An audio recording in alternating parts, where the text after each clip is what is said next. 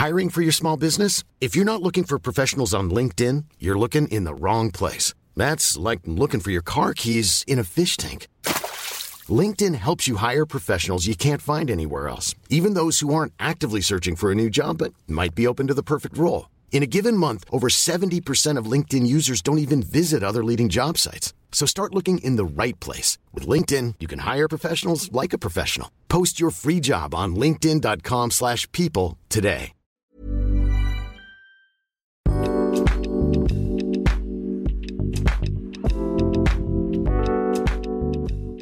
Sí, 48.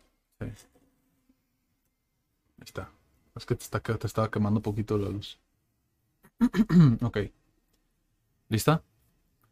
Hola, ¿qué tal? Bienvenidos a un Cat Weekly más, el número 41. El día de hoy me encuentro con Daniela Barrera. y Adrián Guzmán al micrófono. Hoy tenemos un acomodado otra vez diferente. No andamos, de hecho, ya con los Por audífonos. eso ya no los traemos. Sí. Ya Es- me puedo poner aretes. Sí, Esperamos que incluso la, la calidad del audio mejore con este nuevo acomodo. eh, porque sí habíamos tenido en el episodio pasado, te estaba comentando que tuvimos un pequeño eco eh, en, el, en el audio, pero esperemos que este se escuche un poco mejor. Posiblemente escuchen más fuerte a Daniela que a mí, porque yo no hablo tan fuerte, a menos de que me emocione en el tema. Eh, pero hoy vamos a platicar de un tema también muy apasionante para ambos, porque lo vivimos prácticamente todos los días en CAT. De hecho, por eso es que decidimos vol- volver a tocarlo, que es acerca del síndrome del, del impostor, ¿no? Algunos de los cuestionamientos que me hiciste, igual si quieres, mm, si quieres decírselos para que sepan qué es lo que pueden esperar de este episodio, ¿no? Sí, en este episodio vamos a platicar sobre el- como las típicas preguntas que te haces, como. ¿qué es? ¿Por qué surge? ¿Cómo sé si yo lo tengo? ¿Cómo eliminar la negatividad? Si es que eso es. Sí, Bueno, o sea, platicar como desde nuestra perspectiva, sí. ¿qué es? Porque yo sí entré como que a Google para investigar un poquito. Pero, o sea, sí lo definen como un trastorno que, o sea, hasta hoy yo lo definía simplemente como algo que nos da a todos, pero realmente un trastorno para mí es como ya hay algo que, que no funciona adecuadamente en el cerebro, pero igual no sé tú cómo lo ves, puede que... Igual, hemos platicado antes de los trastornos, entonces algunas cosas sí digo como, bueno, simplemente es, son diferentes habilidades, entonces posiblemente también sea una habilidad o deshabilidad o inhabilidad, pero para ti, ¿qué es el síndrome del impostor? De hecho, la primera vez que lo tocamos fue en uno de Jasmine Star, ¿no? Que hablaba sobre un poquito sobre eso, sobre Ujú. cómo, cómo muchas veces nos frena, nos limita como para tomar acción, sobre todo, digo, enfocado, ella lo enfocaba mucho al emprendimiento, ¿no? Como el hecho de, de no abordar a, a lo mejor a ciertos clientes, porque a lo mejor sientes que no tienes como el expertise, como le llaman, ¿no? Como la experiencia o no tienes a lo mejor esa solución que a veces creemos que no la tenemos, pero que se adapta bastante bien como a lo que se encuentra buscando, ¿no? Como ciertos clientes, incluso a veces hasta superan el estándar. Yo por lo menos en asesorías que doy, eh, sí en muchas ocasiones se tienen muchos cuestionamientos sobre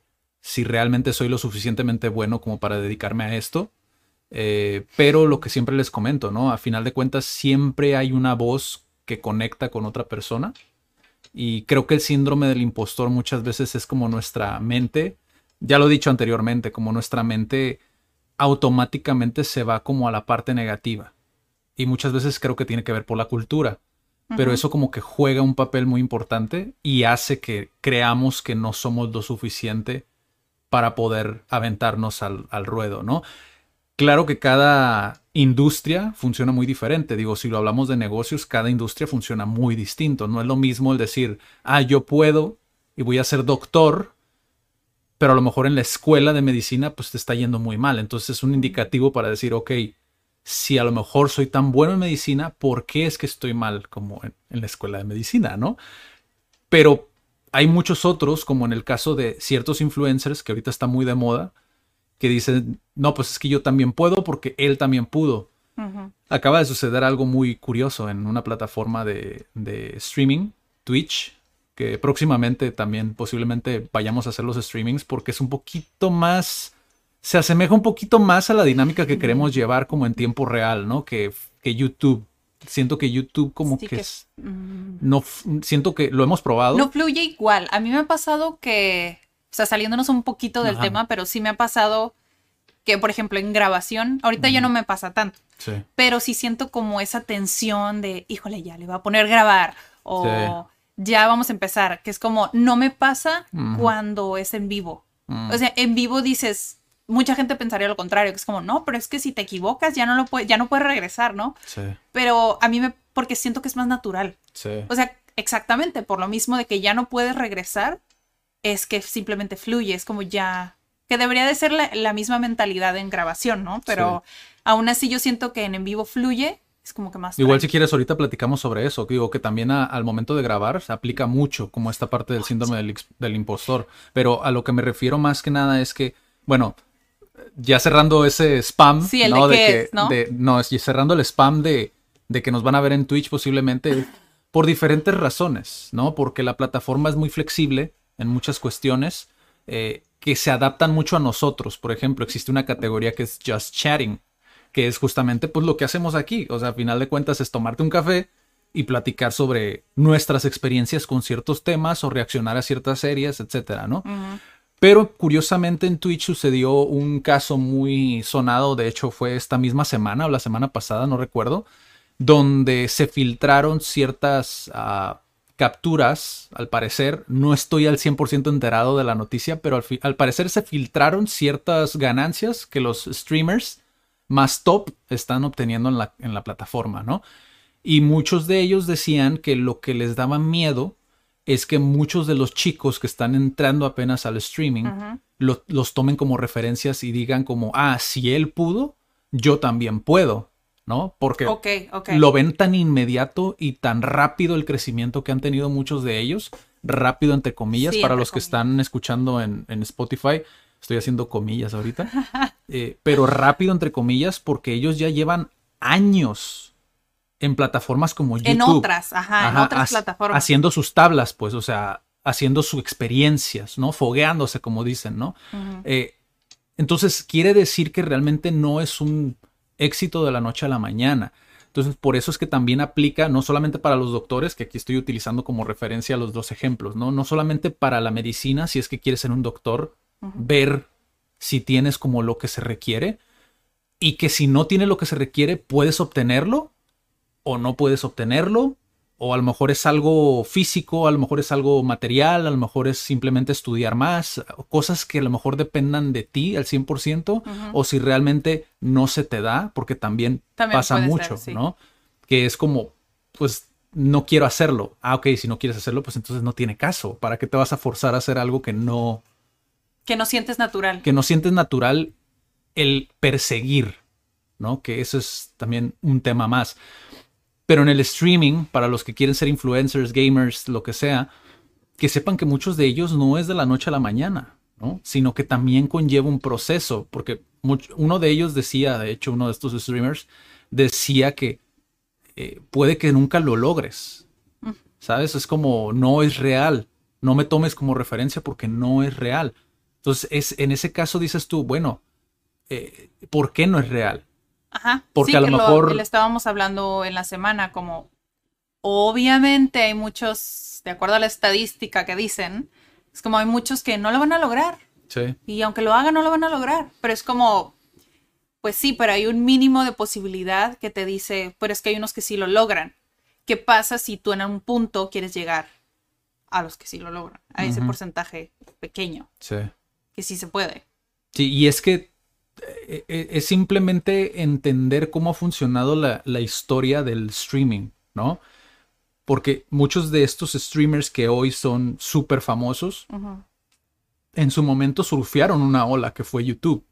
O muchos surfearon una ola que fue el, el, el nacimiento de estos de los EA Sports, ¿no? Que son los, ah, los deportes en formato videojuego, Que existen equipos y cosas así. Muchos surfearon esa otra ola. O muchos surfearon la ola del streaming en Twitch o en Facebook. Incluso ya ves que existe Sí, una sí. sección de, de Facebook que es de streaming de. Entonces, te das cuenta que realmente no es que no puedas, sino que tienes que aprender a detectar esas oportunidades. Porque a lo mejor no vas a ser el mejor streamer, el, el mejor streamer de Twitch o el mejor influencer de creador de, de, videos, que antes se les llamaba así. Ahorita ya casi no existen creadores de video, de creadores de contenido en YouTube como, como tal videos, casi todo es resubido. Son de este, otros, como stream, streamings ajá. en otro Y a lo mejor la, la idea de, de ser el próximo, no sé, Ibai, que está muy sonado ahorita de, de Twitch, ¿no? Que son streamers, o Auronplay también, que son muy famosos ahorita actualmente.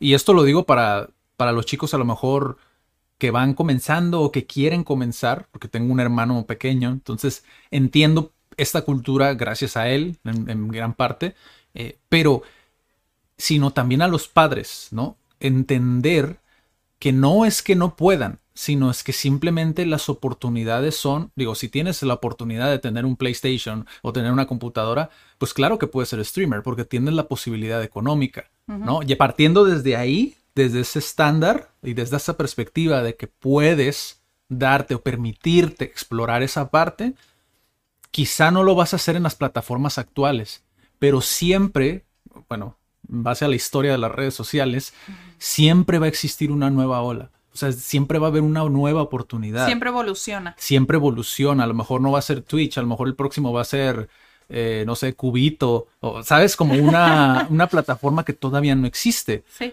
Pero es entender que ahorita es el momento de practicar, disfrutar el proceso, incluso aunque tengas ya 40 años y a lo mejor te guste esa, ese mundo, ¿no?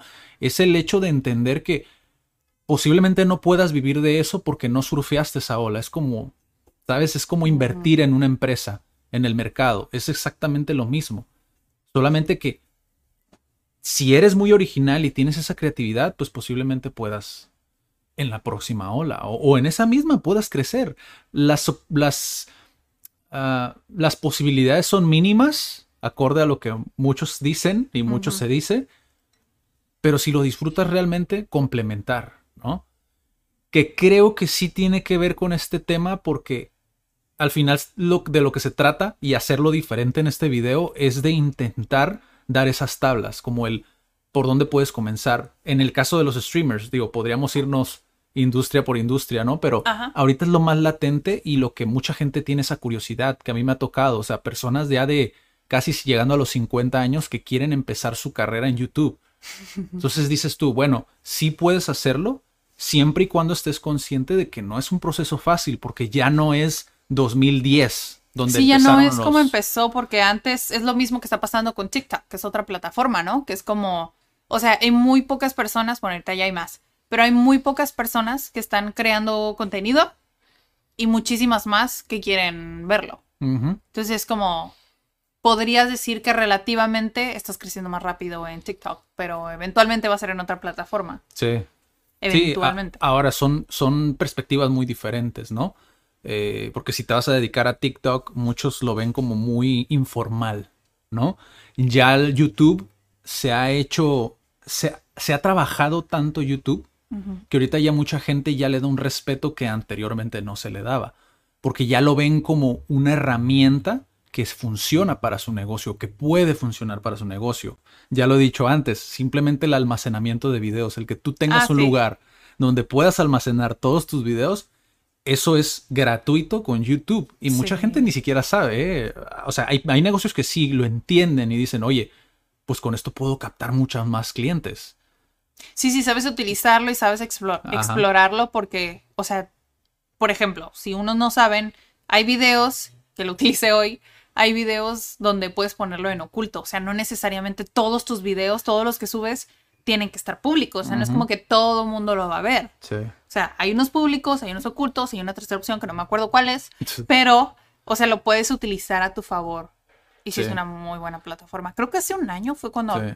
hablamos de YouTube. Y por ejemplo, TikTok, el caso contrario, TikTok no funciona de esa misma manera. Es Mm. decir, TikTok no te da lo que YouTube te sigue dando. Entonces, aquí no se trata de cuál es mejor ni nada por el estilo, sino complementarlas unas con otras. Hay muchas personas de las que yo he platicado que dicen, no, pues es que TikTok de qué me va a servir. No, es que TikTok no es para... Y TikTok empezó a explotar en el 2019, sí, 2018-2019, sí, pero a final de cuentas, si tú lo ves como un complemento, es contenido rápido. Sí. Es decir, personas que no van a ver a lo mejor un video como este o, un o no van a escuchar un podcast como este, posiblemente quieran ver contenido rápido de tu día a día y, pueda ser esa la introducción para que lleguen a ser esa audiencia, no un público en frío, sino un público más templado, un público que ya empieza a conocerte un poco más, lo suficiente como para después aventarse un podcast de una hora o una hora y media o dos horas, ¿sabes? Entonces, creo yo que si empezamos a ver las cosas por lo que son, porque a veces magnificamos demasiado las redes sociales y eso termina por afectarnos en nuestra, eh, o sea, mentalmente, si lo vemos fríamente como lo que son y para lo que sirven, ya no empiezas a ver tanto como la parte emocional, que es el hater, ¿no? El hate que te puede llegar por, por alguna de esas ventanas. Nosotros, Bueno, sí. puede ser que nuestros videos no tengamos tantos comentarios de, de hate, pero los comentarios que a veces los mensajes que llegan por, como por personas que sí les interesa como un curso o un servicio nuestro, ahí es donde te das cuenta del impacto que puede tener mentalmente el que una persona te llegue a, a, a- a faltar al respeto sin siquiera conocerte, ¿no? A deshumanizarte y el poder faltarte al respeto. Eh, lo hemos visto en ese, en ese escenario. Pero si lo ves simplemente como un canal de distribución para tu contenido, comienzas a ver que realmente puedes ayudar a la gente. O sea, puedes impactar de una manera positiva. O si quieres verlo a lo mejor de manera neutra, es un canal para poder obtener prospectos, ¿no? Sí, de hecho, sí. Es lo que hacemos nosotros prácticamente. O sea, no lo hacemos. Estar en YouTube, estar en Instagram, estar donde estamos, no lo hacemos porque, ah, este me da prospectos. Pero es la consecuencia de, pero nosotros no iniciamos haciendo eso. O sea, Sí, fue de- súper diferente como iniciamos nosotros. Sí, de hecho, si ven nuestros videos de un tiempo para acá, por ejemplo, estos Cat Weeklies, ¿no? El, el 41. Un cada- año. Ajá, cada uno de estos Cat Weeklies ha sido porque ha pasado como una experiencia en particular que nos hace hablar como de lo que estamos hablando. O vemos cierta serie que decimos, oye, quiero hablar sobre esto. O tal libro, ¿no?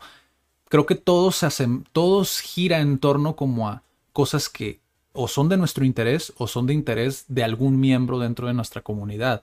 No es tal cual, porque por ejemplo, podrías hablar simplemente de puro inglés. Hemos visto incluso en podcasts que inglés es algo que la gente escucha mucho y podrías escuchar mucho y podríamos hacer más videos de inglés solamente de puro inglés, de dar clases y todo ese rollo.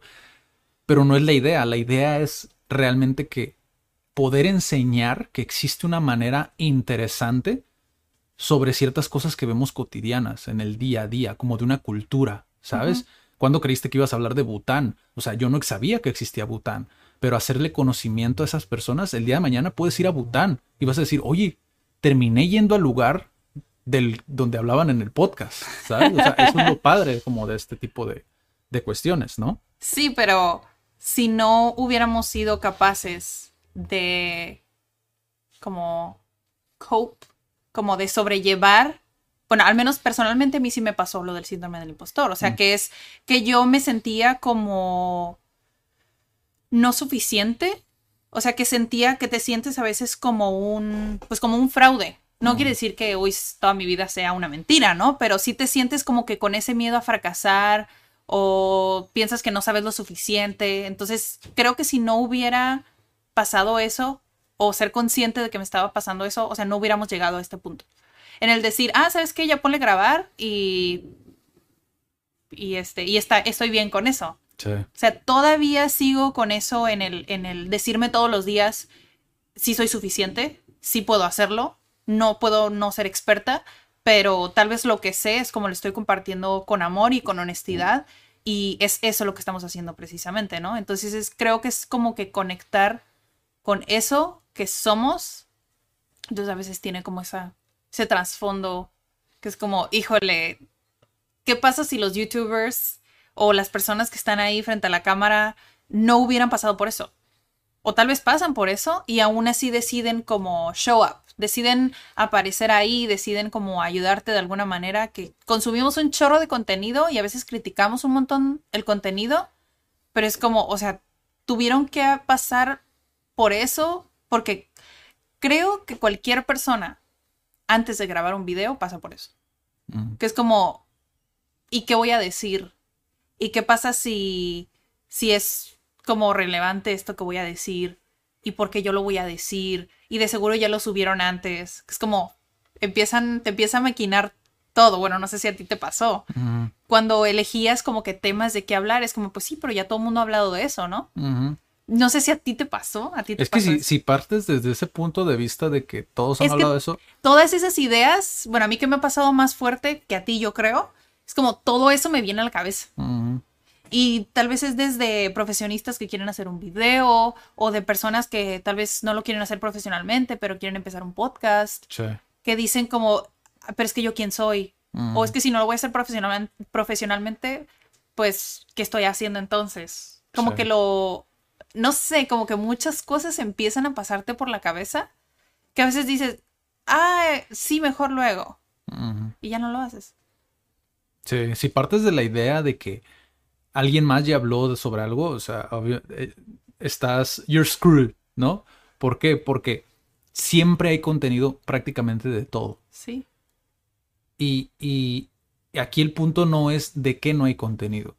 Yo, por ejemplo, eh, con las personas que las ayudo en la parte creativa, más que nada como, porque sé que soy bueno para sacar como ciertos temas, ¿no? Como de, ah, mira, te dedicas a esto, quizá a lo mejor te podrías hacerlo esto o esto o la esto parte o esto. creativa, ¿no? Ajá, como la parte creativa, porque sé que hay muchas personas a las que se les dificulta esa parte, ¿no? Eh, tuve una persona, de hecho, muy cercana que, que, que en el día a día, quizá a lo mejor por eso fue que desarrollé también esa habilidad, ¿no? Y mi consejo es rodearte con personas que sean creativas, porque te ayuda mucho, creo yo que te ayuda mucho. Eh, a, a esta persona se le dificultaba muchísimo, como el decir, ok, sí, pero no lo sé, no, no puedo visualizarlo. Tengo que escribirlo, ¿no? Sí, sí. Dice, ok, si escribirlo te funciona, haz una lista. Haz una lista de posibles temas. No te preocupes por desarrollarlos. Tú haz una lista de qué es lo que quieres hablar. Que creo que ese es el punto número uno. Todas las personas que creo yo que quieren hacer videos o quieren hacer un podcast, y, o, o- o deja tú eso, que quieren dar conferencias, Ajá, que quieren escribir un libro, Sí. o que quieren dar un curso, ¿no? O, o- o- o que quieren dar un servicio nuevo. Todas las personas requieren, o por lo menos desde mi perspectiva, y esto solamente es mi perspectiva, mi experiencia y lo que yo aconsejo normalmente, tener un mensaje muy claro de qué es lo que quieres transmitir. Si tú no tienes como ese estandarte que quieres cargar, ¿no? Con ese servicio, con ese libro, con esas conferencias, con esos videos, con ese podcast, es muy difícil que lo mantengas a través del tiempo. Y vas a volver a caer como en este estado, ¿no? Como cuando vas a corto plazo y quieres sacar una, una ganancia. Por ejemplo, eh, ¿cómo aprender inglés rápido? ¿No? Si yo hiciera ese video, ok, va, lo hago uno. Pero a las dos semanas vas a decir, ¿y ahora qué hago? Porque no tuvo la, el, El alcance, impacto, sí. no tuvo el alcance que yo esperaba, no tuvo la conversión que yo esperaba. No, pues esto no sirve. No funciona. Pero si al contrario yo tengo ese estandarte, ese mensaje de hacer el inglés a lo mejor divertido, a lo mejor porque es lo que yo quiero llevar a las escuelas y les- los videos es solamente un medio, etcétera, pues quizá ahí ya cambia. ¿Por qué? Porque no voy a esperar el resultado inmediatamente al primer video. Porque yo sé lo que conlleva aprender inglés y yo sé lo que conlleva hacerlo divertido. Entonces ya no solamente es generar dinero inmediatamente o al corto plazo. Por eso es que creo que primero necesitas un mensaje. No sé qué piensas tú de eso. O, o, o si te relacionas de eso, como iniciamos, Kat, a final de cuentas, creo que todos al iniciar un emprendimiento tenemos ese pequeño gramo de ¿y qué pasa si no funciona? Porque todos tenemos gastos, pero ¿qué pasa si no funciona tan rápido? ¿O, o cuánto es rápido para mí? Híjole, en un, en un episodio, así que ya es como la tercera vez que lo voy a traer, que es que tú me preguntaste a cuánto tiempo un emprendimiento, ¿no? A cuánto tiempo tú, o sea, tú le das, cuánto tiempo tú dices, ya hasta aquí, o ya hasta aquí debería de darme algo, que es como para mí personalmente, pues no, no es como que voy a decir un hasta aquí, ¿no? Es como mientras tenga computadora, mientras tenga micrófono, mientras tenga el tiempo y la energía también, o el ánimo, porque a veces, o sea, no, no se puede. Sí. O problemas técnicos o algo pasó, que es como mientras tenga eso, yo no quitaría el dedo del renglón. Pero es que si nos vamos más atrás, que es como, pero ¿cómo llegamos a ese mindset? O sea, que la mentalidad es como, pues sí nos tomó cuánto tiempo, como tres años, cuatro años. O sea, llegar a la mentalidad en la que decimos, pues, aunque esté lloviendo, o aunque no haya una luz, o aunque tengamos que hacer toma dos, ¿sabes? Es como otra vez y otra vez y otra vez. Pero a veces ni siquiera podemos empezar. Que ese es como que toda la, el meollo del asunto, que es como, ¿por qué piensas tú que a veces no iniciamos? ¿Por qué crees tú? Yo ya te he platicado mi historia, pero ¿por qué crees tú que no, que muchas personas no lo hacen? Bueno, ¿por qué no lo hacen? Ujú. Creo que el contexto tiene algo- mucho que ver. De hecho, creo que ya esperabas esa respuesta de mí. Pero creo que el contexto tiene mucho que ver y por contexto yo me refiero no solamente a las amistades, sino a tus problemas financieros, eh, tus problemas a lo mejor sentimentales, no como tal de amigos, sino tus problemas sentimentales, tanto tu relación con tus padres, tu relación si tienes pareja, si no tienes pareja, cómo percibes eso. Eh, creo que todas esas cosas, tus valores, las habilidades que tienes también, si no eres consciente de tus habilidades, eh, como me pasó a mí cuando yo salí de la universidad, ya lo he dicho anteriormente, pero si tú no eres consciente de esas habilidades, sientes que no puedes hacer, no puedes llevar algo a cabo tú solo. ¿no? Y piensas que vas a estar mejor eh, en un lugar como tu zona de confort, ¿no? Eh, como puede ser en mi caso, evidentemente yo lo primero que saltaba para mí y lo único que saltaba para mí es eh, esfuerzo físico, es decir, soy joven, soy alto, soy fuerte, o lo que tú quieras, ¿no? Es decir, puedo llevar a cabo esa, esas labores físicas porque es algo que es evidente para mí, pero desconocía todas las demás habilidades. O sea, o por lo menos yo no las veía con la importancia como para, Para reconocerlas. Ajá, para desempeñar algo. Por ejemplo, yo no sabía que tenía las habilidades para ser emprendedor. Hasta que empecé a mezclarme con personas que yo decía, esta persona no sabe hacer algo que yo sí sé hacer. Entonces, desde ahí empiezas a ver, a notar, por ejemplo, escuchar. Tú lo tomas por sentado y dices, ah, bueno, eh, eh, pero pues escuchar qué me va a llevar. Escuchar es prácticamente la base de todo mi emprendimiento. O sea, gracias a que sé escuchar, es que puedo dedicarme a lo que hago actualmente, ¿no? Porque escucho y después lo, digamos que lo llevo verbalmente a un formato como este. Y esto me permite ayudar a otras personas, pero porque escuché anteriormente a una persona que me contó sus problemas y que posiblemente pude dar esa solución, resolución de problemas, otra habilidad. Y ese tipo de cositas que yo no sabía en un principio, que creo que le pasa a mucha gente. La mayoría no toma esa acción, sea un emprendimiento o sea lo que sea. No toma esa acción porque subestima mucho las cosas Nos que pueden hacer. Ajá, nos subestimamos demasiado. Y creo que el contexto, es decir, todo eso que mencioné, como sea financiero desde un extremo hasta el otro, el problema que tu relación con tus padres, eh, todo eso de alguna manera te lleva a no tomar acción o a tomar acción. Mm. Por ejemplo, una de las cosas que para mí resuenan mucho es, yo siempre tuve la, la libertad de poder hacer lo que yo quería hacer. No el hecho de, ah, pues si quieres ir a fumar, pues ve a fumar. No, sino el hecho de con- ser consciente de lo que está bien y lo que está mal. Por lo menos a los ojos de, ¿no? De mis padres, porque obviamente tú, pues tus padres se pueden equivocar en muchas cosas, ¿no? Sí. pero por lo menos desde esa perspectiva yo siempre sentí esa libertad, esa confianza de yo sé que no la vas a regar, porque tienes ya unos valores muy sólidos.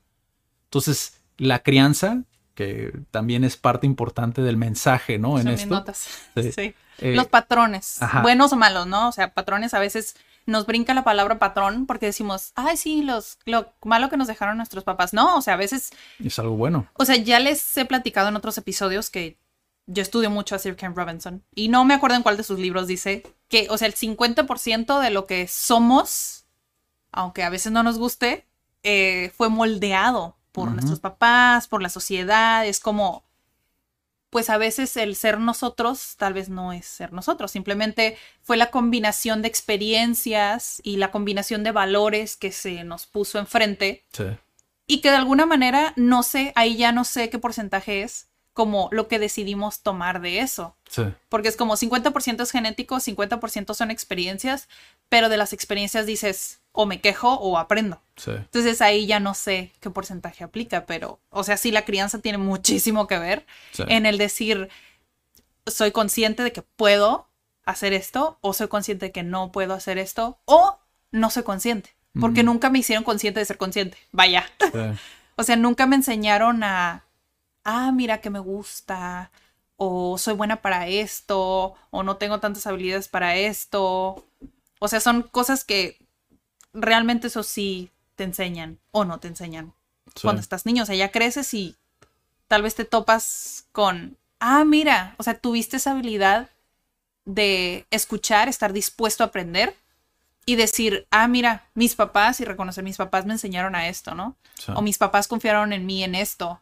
Entonces yo por eso tengo esta habilidad. Sí. A veces es porque nos enseñan, a veces es por carencia, pero aún así es, creo que es como quieras ver la vida. Sí. Porque a veces muchas personas podrían decir, muchos psicólogos, y hay muchas teorías que yo también, como que rechazo y acepto en que cómo te crían es en la manera en la que eres, porque es como, depende de cómo lo tomas. Mm. O sea, yo podría decir, ¿sabes qué? Yo tengo una inteligencia emocional súper mala porque mi mamá o mi papá era así, bla, bla, bla, bla, bla. Pero es como, pues sí, pero hay personas que pasaron exactamente por lo mismo o casi por lo mismo y no están como tú. O lo tomaron de, ¿sabes qué? Yo no voy a ser así. A mí me dolió y no quiero ser así. O está el otro que a mí me dolió y pues terminé siendo así. Sí. Que es como, esa combinación de cosas te dan la perspectiva de, de ti mismo y de la vida. Sí, yo, yo por eso es que digo, siempre recomiendo fortalecer como el, el- el- el- nuestro criterio, ¿no? El poder desarrollar tu propio criterio. Eh, Jim Rohn, ya lo he mencionado muchas veces, ¿no? Pero Jim Rohn siempre digo esto, y si no lo has escuchado, igual, también por eso lo repito, ¿no? Eh, dice, escúchame a mí, escucha a los demás y después forma tu propio criterio. Esto para mí es súper importante y sobre todo en esta e- era actual, o sea, de digital, ¿no? Que tenemos tanto acceso a la información, que existen tantas maneras de pensar tan diferentes y que eso también enriquece mucho nuestra perspectiva. Ahora, si tú no practicas mucho de este estilo de vida o esta manera de pensar, ¿no? O, o incluso meditar lo que acabas de escuchar y de analizar qué es lo que acaba de decir esta persona, es muy probable que te cases con muchas ideas que realmente no son, no son, no significan nada para ti y que solamente lo repites, ¿no? A mí me pasaba mucho al principio. eh, caer, para mí, yo, yo digo que existe el emprendedor sábelo todo, ¿no? Eh, que creo que muchos emprendedores pasan por esta etapa, donde conoces un mundo, O profesionales. ajá, conoces un mundo tan amplio como lo es el emprendimiento y como no te lo enseñan en la escuela porque no existe prácticamente en el sistema de la escuela, por lo menos, por lo menos en México, ¿no? No sé, a lo mejor en alguna otra parte del mundo, porque no tampoco podemos generalizar, posiblemente existan, Posiblemente sí existan algunas escuelas en México, ajá, escuelas que pero no es tan fomentado. que impulsen, ajá, que fomenten como la, el emprendimiento, ¿no? Pero en la escuela no te enseñan eso. Entonces, ¿qué es lo que pasa con muchos tijuanenses, ya ni siquiera mexicanos, ¿no? Tijuanenses con los que a mí me ha tocado platicar. Es que es tanto el, el, el descubrir estas habilidades que tienen que muchas veces empiezan a leer y absorber y a ver acá y allá y allá y allá y sienten que ya lo saben todo. Porque son buenos dentro de lo que hacen, ¿no? Y pues tienes esa libertad y ese poder, ¿no? En muchos de los casos. Se infla tanto el ego que llegas a caer como en este lapso del emprendedor sábelo todo, ¿no? Y cuando caes en, pues, dentro de, de este punto, es muy difícil darte cuenta, a menos de que tengas esos valores arraigados y estés dispuesto a aprender. Mm. Si no estás dispuesto a aprender y a, a decir, ¿sabes qué? No sé, es muy difícil que puedas salir de ahí. ¿Y qué es lo que pasa? que ese, el, el hacer sin decir no sé, empieza a mermar acá arriba. Entonces muchas veces también, aparte del contexto, bueno, es parte del contexto también, lo que sucede es que tú mismo te empiezas a replantear, ¿realmente sé de lo que estoy hablando? Como para dar este servicio, ¿sabes? O sea, en lugar de decir, ¿sabes qué? No sé, voy a aprender. No es como se replantean eso. Y siguen dando un servicio, en muchos de los casos, siguen dando un servicio o un producto, como fue nuestro caso, con los que no resuenas. O sea, van en contra incluso a veces de tu ética. Entonces, ¿qué dices tú? Wow, o sea, entonces no, ser, no sabía realmente, pero igual lo sigo haciendo. Entonces, ¿qué es lo que pasa? Afecta directamente mi autoestima, mi autoconfianza. ¿Qué es lo que hacen? Se ponen a la defensiva al primer cuestionamiento. Sí. Muchas de las veces, ¿no? Sí, sí, es cierto. O sea, yo sí lo he visto porque he estado mucho tiempo contigo en CAT. Entonces sí puedo, sí puedo sentir y sí puedo ver esa evolución. O sea, a mí también me pasó. O sea, que es como veo siento yo, o sea, ya después de un proceso personal, o sea, ya reconoces como el potencial que tienes y ya que lo aceptas, ya te, te vas como que del lado contrario. Se carga más de un lado y dices, yo puedo cambiar el mundo y puedo cambiar el sistema educativo, que fue, fue mi caso. Pero ya después me di cuenta que es como, que es lo que dijimos al principio, ¿no? O sea, no vas a hacer algo tan diferente. O sea, no es como que vas a hablar de algo que no se ha hablado o algo que no se ha pensado es como tal vez en tu contexto sí, qué cool, pero no, en realidad creo que el ser humano está buscando esa evolución y a veces ese ego nos impide como hacer colaboraciones con personas o reconocer que la otra persona también es súper talentosa y es como por el ego, la envidia de decir, no, pues yo voy a hacer mi, mi proyecto y es mi proyecto, mi proyecto se llama así y pues la otra persona tal vez hace lo mismo, pero me está copiando, ¿no? Es como, no son competencia.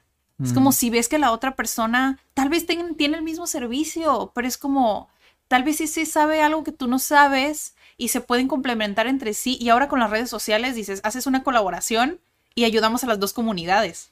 Porque la persona que le consume a él o a ella, tal vez no son los mismos que resuenan conmigo, pero tal vez de un videoclip que sacamos, un clip que sacamos es como, pues tal vez aprendieron de mí.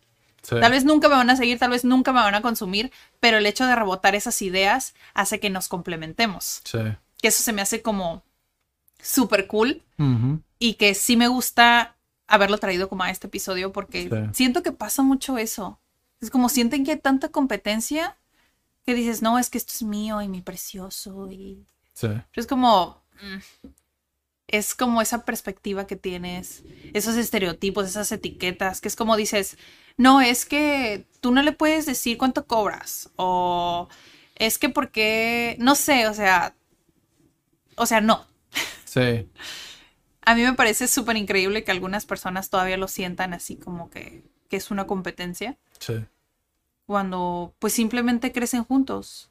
Simplemente puede ser, pueden ser equipo. Y no quiere decir que te vayan a robar algo. Yo dentro de, de asesoría también otro de los consejos, aparte, eh, también siempre les digo, ¿no? Cuando ya lo ves desde una perspectiva que dices, pues es que hay muchas otras personas que saben más del tema que yo, eh, yo siempre les digo, ¿no? Es, es que sí, posiblemente sea así. Posiblemente alguien más sepa más que tú pero también hay otras personas que saben menos que tú. Entonces tú en esa perspectiva desde la que estás, desde ese peldaño, si así lo quieres ver, en una escalera, ¿no? Desde ese escalón del que tú estás, puedes ayudar a muchas personas que vienen debajo. Sí. Es decir, tras, traducido, ¿no? Eso quiere decir que como hay personas que no saben cosas que tú sí sabes, tú puedes hablar siempre desde tu perspectiva, algo que es por lo menos actualmente creo que es la mejor manera de tomar la mayoría de las críticas que se dan en redes sociales. Este, esto del hate y de la cancelación que existe actualmente. Creo que esa es la, la mejor solución actualmente, ¿no? Como el cada uno hablar desde su perspectiva, pero siempre hacer consciente a la otra persona que estás hablando desde tu perspectiva. Sí, desde tu experiencia, desde lo que tú has vivido personalmente, porque nadie va a vivir exactamente lo mismo que tú. Exactamente. Entonces, si tú lo ves a lo mejor ya en un negocio, como el síndrome del impostor, que me acaba de pasar hace poquito, decir esto hasta a una persona, es decir, la manera en la que tú puedes abordar de mejor manera el iniciar a crear videos o a, ver el, a transmitir ese mensaje es siempre dejando claro que solamente puedes hablar desde tu experiencia y nada más desde tu experiencia, desde tu perspectiva, porque siempre va a haber alguien que va a resonar contigo. Así sean, a lo mejor no van a ser los millones de personas que tú creías, pero ¿qué pasa si son 10 mil? ¿Está mal que sean 10 mil personas las que resuenan contigo? O sea, y si sí crees que está mal, entonces hay que replantearse, porque aquí ya es entonces una cuestión de competencia por querer tener más, querer más, y, y eso pues va vinculado directamente con el ego, el decir, pues es que yo quiero más, y si tú lo cuestionas y dices, oye, pero ¿por qué quieres más? Pues no sé. En muchas de las ocasiones no saben, solamente saben que quieren más. ¿Por qué? Por el sistema, por lo que tú quieres, porque a lo mejor no han entendido las redes sociales y el por qué están ahí.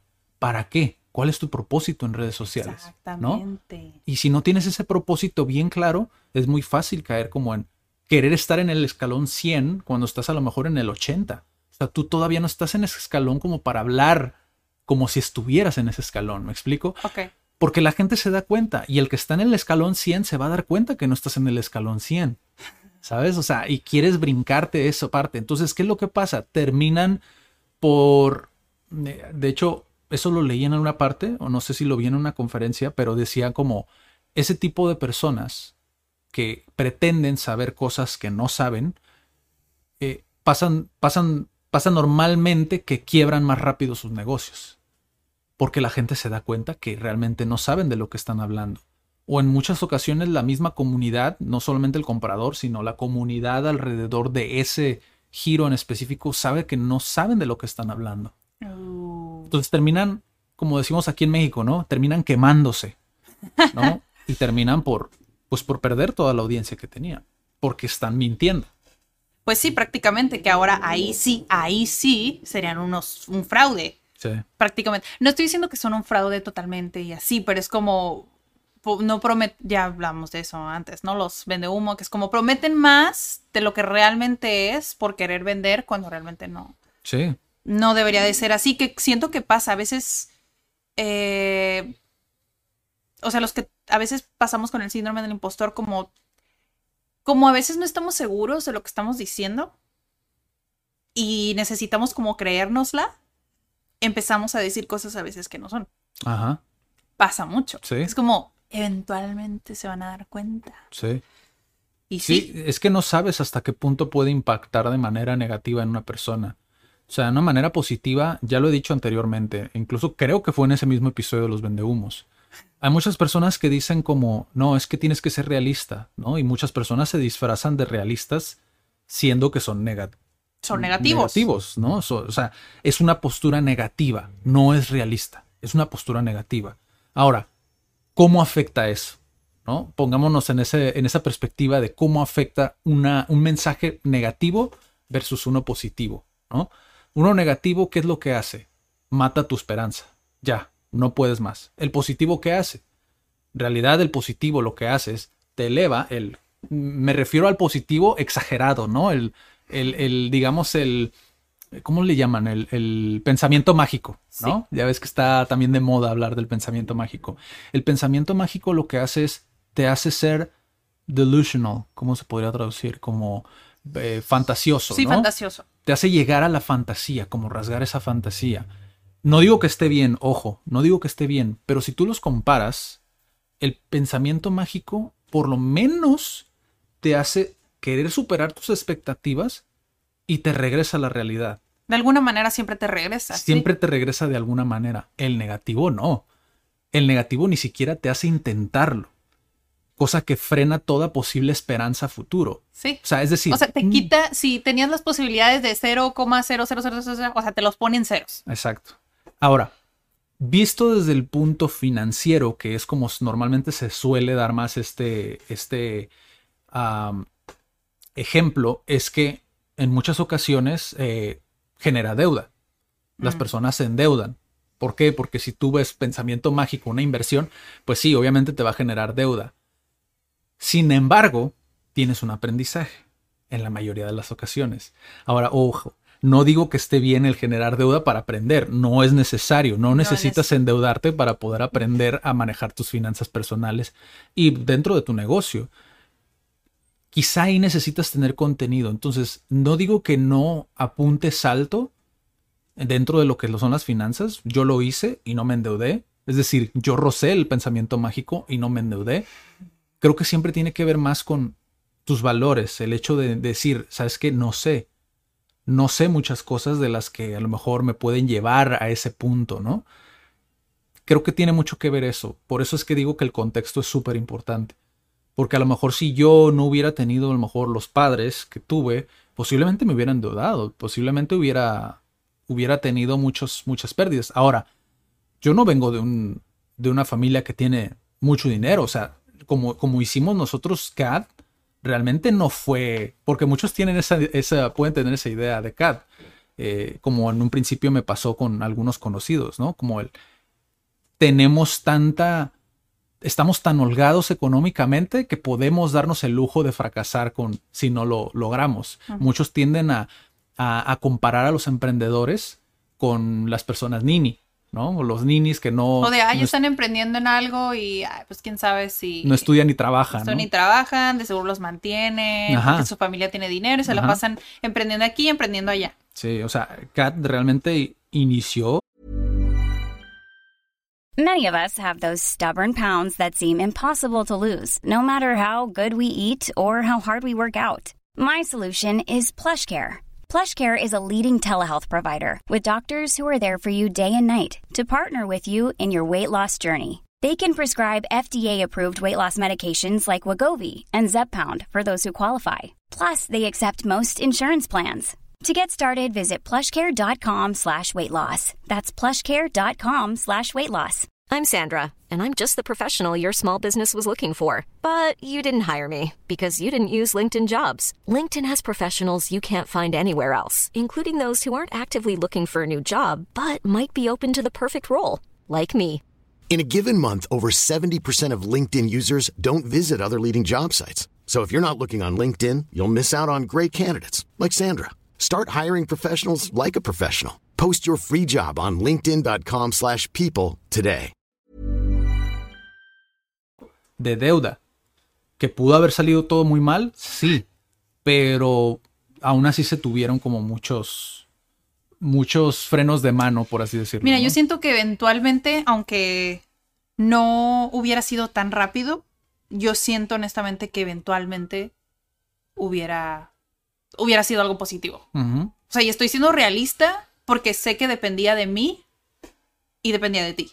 Sí. O sea, ahora que te conozco un poco mejor que al principio, es como, hoy estoy segura de que cuando haces algo que te apasiona, o sea, lo haces bien, o a veces, que era lo que estamos platicando en el evento, ¿no? Que es que a veces eh, tu producto, tu servicio no es 100% de mejor calidad o, o las mejores clases, o, pero el hecho de que lo hagas como lo haces, siendo tú, a veces eso vende. A veces eso te hace ser exitoso porque simplemente no está siendo falso. Sí, es natural. Es como estás haciéndolo porque quieres hacerlo. Es como, tú te acuerdas de, de ese mesero que te dio un servicio top, aunque ni siquiera estaba esperando algo, ¿sabes? A veces sí. Pero, pero, o sea, tú te das cuenta Sí. de las personas que realmente les gusta lo que hacen Sí. y los que es como, híjole, de seguro esta se peleó con no sé quién y... O cuando te- se nota que, que puro desinterés, o sea, no le interesa estar ahí ni hacer lo que hace. Sí. Es como, eventualmente siento yo que hubiera sido números positivos, Sí. porque estamos haciendo algo que disfrutamos. Sí.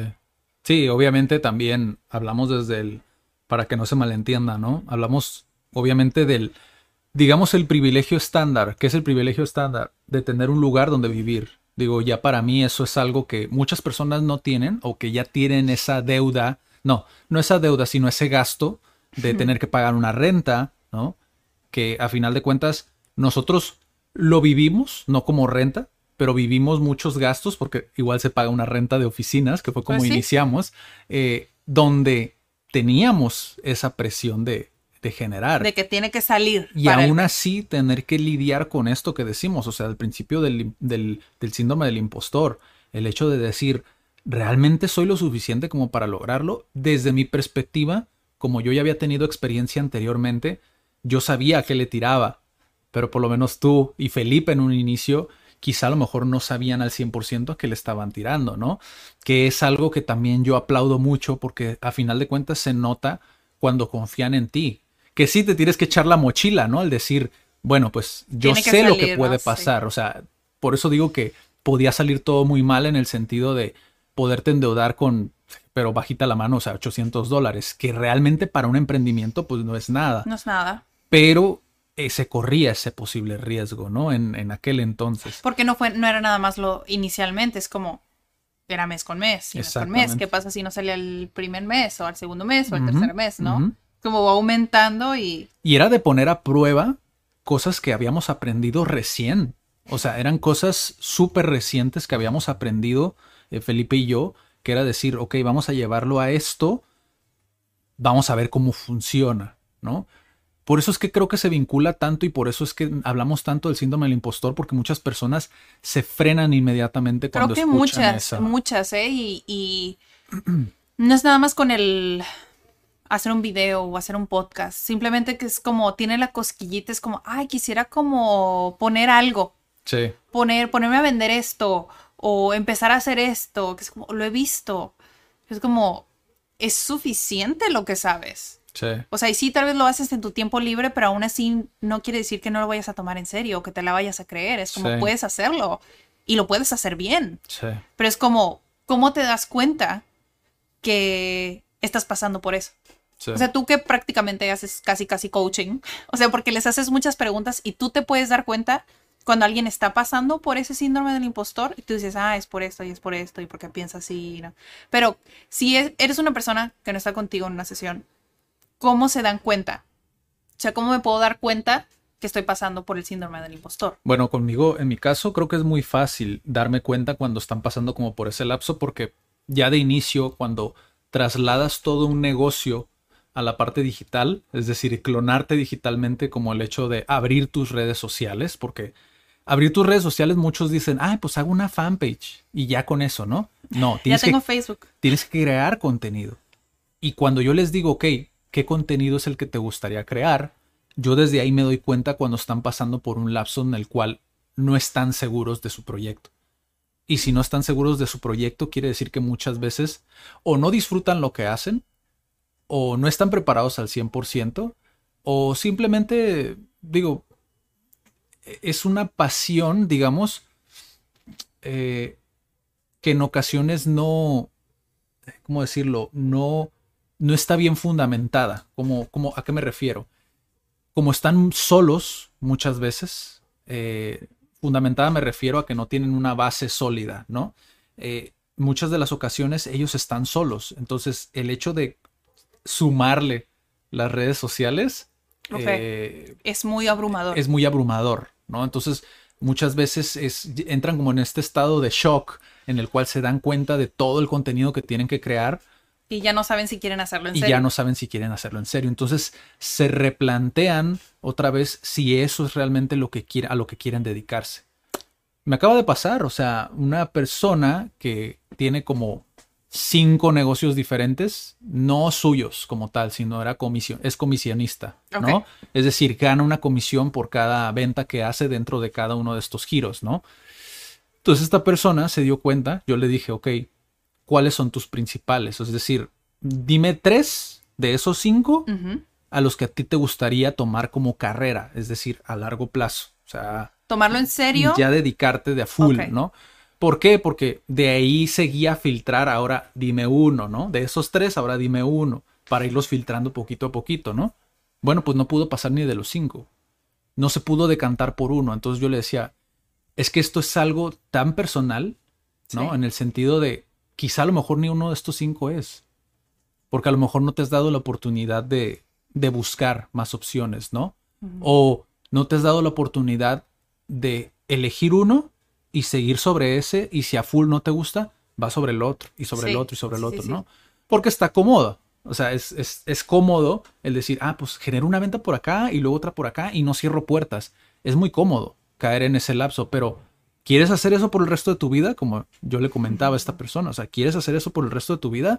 Adelante, sigue así. Pero yo no te recomiendo hacer redes sociales de cada uno porque no los vas a poder llevar tú. Imagínate cinco negocios. Imagínate que tienes que crear dos piezas de contenido a la semana. Sí, no, de no, cada yo uno. con dos me estaba volviendo loca. O sea, es mucho trabajo, mucho trabajo. O sea, si realmente quieres hacerlo bien. Y todavía aparte súmale hacer campañas publicitarias de cada uno de ellos. O sea, es mucho, es mucha la labor. Por eso es que siempre intentar ver si eso es lo que quieres hacer. Por eso es que te digo, en mi caso es muy fácil detectarlo. Quizá a lo mejor es más difícil cuando tienes, en este caso, colaboradores o empleados, como muchos le dicen, nosotros le llamamos colaboradores, ¿no? Pero si tienes empleados en tu negocio, a lo mejor es un poquito más difícil detectarlo, ¿no? ¿Por qué? Porque simplemente puede que lo estén haciendo por, por dinero y lo sienten cómodo y es muy difícil verlo, darte cuenta de si realmente es algo que quieren perseguir, ¿no? Pero sí, o sea, creo que esa es la manera más, más fácil de, de detectarlos. O sea, el, el hacer redes sociales te ayuda a detectar qué persona realmente quiere perseguir eso. O sea, si realmente están comprometidos con ese propósito. Ok. ¿Sabes? Sí. Sí, como el hecho de planteártelo si lo quieres hacer a largo plazo. Por el trabajo que conlleva, pues. Se dan cuenta del trabajo que conlleva y ya lo ven, eh, ahora sí que escrito, ¿no? Por- Pones los temas. Pues ya es en como- serio, ¿no? Ajá, es como, Sí. por ejemplo, quieres ser, eh, quiero, soy abogado y me dedico a, y quiero llevarlo a mis redes sociales, ¿no? Ok, primero necesitas un Facebook, un LinkedIn, un Instagram, a lo mejor, dependiendo qué Sí, tipo sí, de abogado, a lo mejor es un abogado más moderno o así, ¿no? Dependiendo del perfil. Pero a lo mejor digamos que abres esas tres, ok. ¿De qué vas a hablar? Ok, ¿cómo hacer un contrato? ¿Va? Ok, ¿cómo Tres cosas, permisos de sí. permisos de trabajo? Ok, de esto, y del otro. Ok, de esto vamos a hacer esto. Y se desglosa y vas desglosando todo el contenido que tienen que hacer de todos sus servicios o de todos los mensajes que quieren transmitir. Y dicen, ¿tengo que hacer tantos videos? ¿O tengo que hacer tantas imágenes? ¿O me tengo que tomar fotos? ¿O tengo que aparecer yo? Esas son las clásicas, ¿no? Y se dan cuenta de lo que conlleva. Entonces dicen, no sé si realmente me encanta tanto como para hacer todo ese trabajo. Es como volver a empezar, ¿sabes? Sí. Y es lo bonito también, porque te das cuenta de los que están comprometidos. Me acaba de pasar un nutriólogo que dice, Ajá. yo le entro, porque, o sea, me encanta lo que hago, ¿sabes? Y me encanta hablar y me encanta salir en la cámara. O sea, te das cuenta de muchas cosas, pues, de ti mismo. Que dices, no, es que no quiero aparecer en la cámara. Ok, ¿por qué? A lo mejor es algo o que puede llevar a lo personal profundamente, o a lo mejor es algo de ego, decir, no es que no quiero quemarme y que después, ¿se me explico? O sea, algo Pues superficial. Siempre sigue siendo algo personal, o sea, ¿por qué da el síndrome del impostor? Es simplemente por las perspectivas, los patrones mentales, los estereotipos, lo que quieras, ¿no? Nunca va a ser, desafortunadamente, nunca va a ser, creo yo, algo interno. Siempre es porque algo más, o que van a decir, o que van a pensar, o, o sí, o sea, los valores que tienes, sí los aceptaste en tu vida, pero los aprendiste de alguien más. O sea, siguen siendo de alguien más Sí. los que te van poniendo como en esa perspectiva en la que, ah, pues lo hago o no lo hago, que en inglés sí me pasa un montón. O sea, ¿cómo sé que tienen el síndrome del impostor? Cuando me dicen, no, es que no se me da. Como, ok, pero ¿en qué te basas para decir eso, no? No, es que ya lo he intentado varias veces y es que no se me da. Que es como, híjole. Cuando ya escuchas muchos como como pretextos, como excusas, que a veces ni siquiera se relacionan, dices como, es síndrome del impostor, que es como nada más estás viendo de dónde agarrar para simplemente no dar ese paso, Sí. porque es miedo al fracasar, es salirte de la zona de confort, no quieres salirte de la zona de confort, Sí. que es como, pero no se dan cuenta, que cuando te sales de la zona de confort, da un chorro de miedo, y es normal tener miedo, pero ya que pasas eso, o sea, evolucionas un montón. O Sí, sea, hay, un, te hay un das crecimiento. ahí te da, ahí, ahí es cuando te das cuenta de que eres capaz de hacerlo. Sí.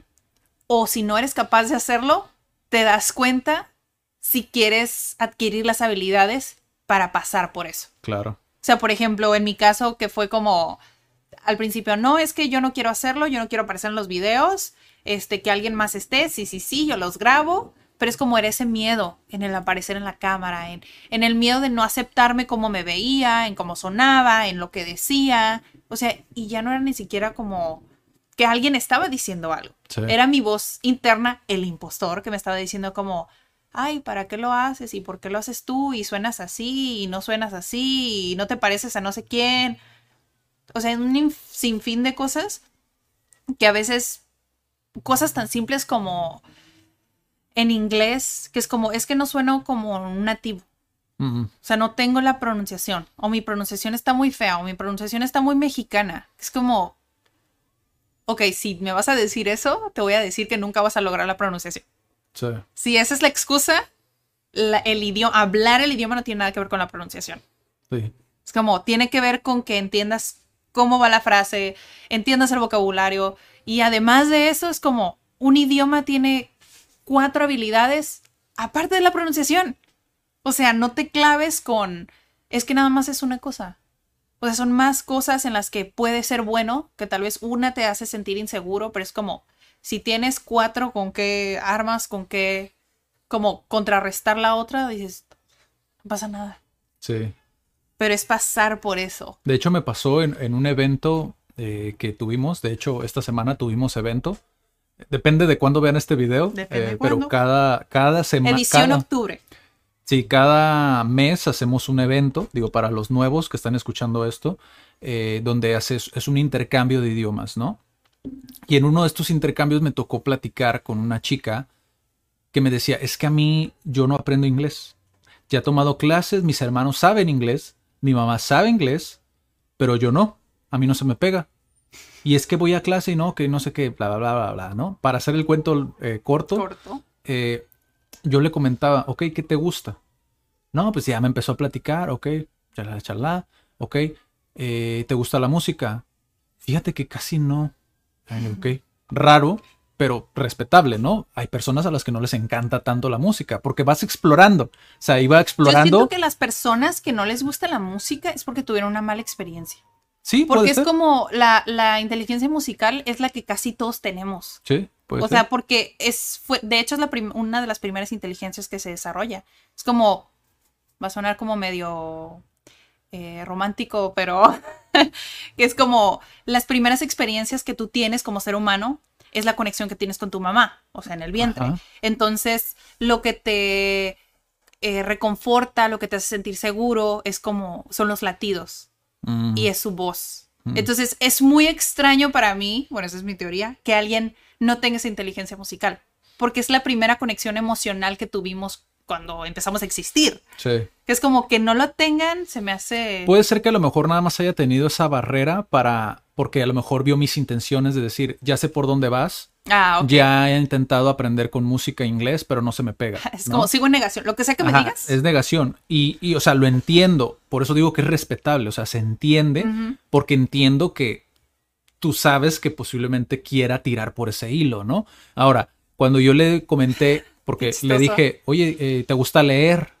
Me acuerdo que le pregunté, sí, ¿qué tipo de libros? No, pues de desarrollo personal. Ah, y yo dije, ya, con eso, con eso es suficiente. ¿Por qué? Porque yo sabía, o sea, por pura intuición, yo sabía que ella no sabía o no se le había ocurrido que podía leer en inglés los, los mismos libros que ya había leído de desarrollo personal, ¿no? Ujú. Entonces lo que le dije fue, ¿y has intentado leerlos en inglés? O sea, se le iluminó la cara. Fue como, no se me había ocurrido, fíjate. Y le digo, sí, y aparte también puedes escuchar los audiolibros. O sea, si realmente te gusta tanto el desarrollo personal, esa es una manera en la cual puedes explorar y ver si realmente conectas. Porque eso es lo que muchas veces no entendemos, que también es por parte del síndrome del impostor. Tú necesitas una entrada a un tema, digamos inglés en este caso. Tú necesitas una excusa para introducirte en el tema.